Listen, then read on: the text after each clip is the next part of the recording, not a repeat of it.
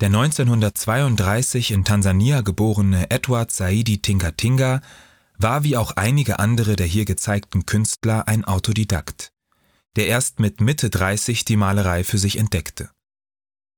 Auf quadratischen Hartfaserplatten malte er vorwiegend Tierbilder vor einem einfarbigen Hintergrund oder inmitten einer imaginären Landschaft.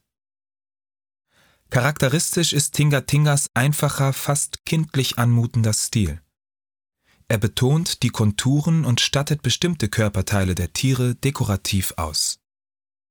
Insbesondere die Gesichtspartien erinnern in ihrer Formsprache an Masken und knüpfen damit an eine lang bestehende ostafrikanische Tradition an.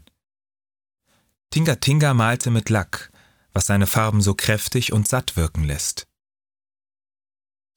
Die erfrischende Leichtigkeit seiner Malerei wurde schnell populär, vor allem bei westlichen Touristen. Leider starb Tinga Tinga bereits im Alter von 40 Jahren, doch hatte er in den wenigen Jahren schon viele Anhänger gewonnen, die seinen Stil nachahmten, so dass man heute von der Tinga Tinga Malerei als Kunstrichtung spricht. Heutzutage verkaufen sich Bilder im Tinga Tinga Stil auch sehr gut an Touristen, weshalb auch von Flughafenkunst oder Airport Art gesprochen wird